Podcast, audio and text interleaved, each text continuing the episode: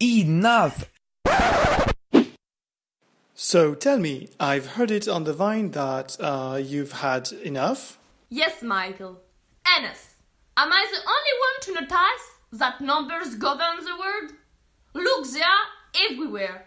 All the society is built on figures. What with file numbers, passwords, codes, identifiers, and grades? Yes, the grades at school. It's a cherry on the cake. All the future of students is decided by these simple numbers.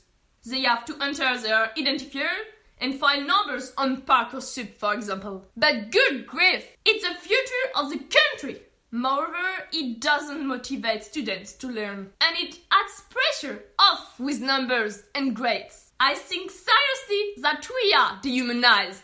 Put that in your pipe and smoke it. Put that in your pipe and smoke it.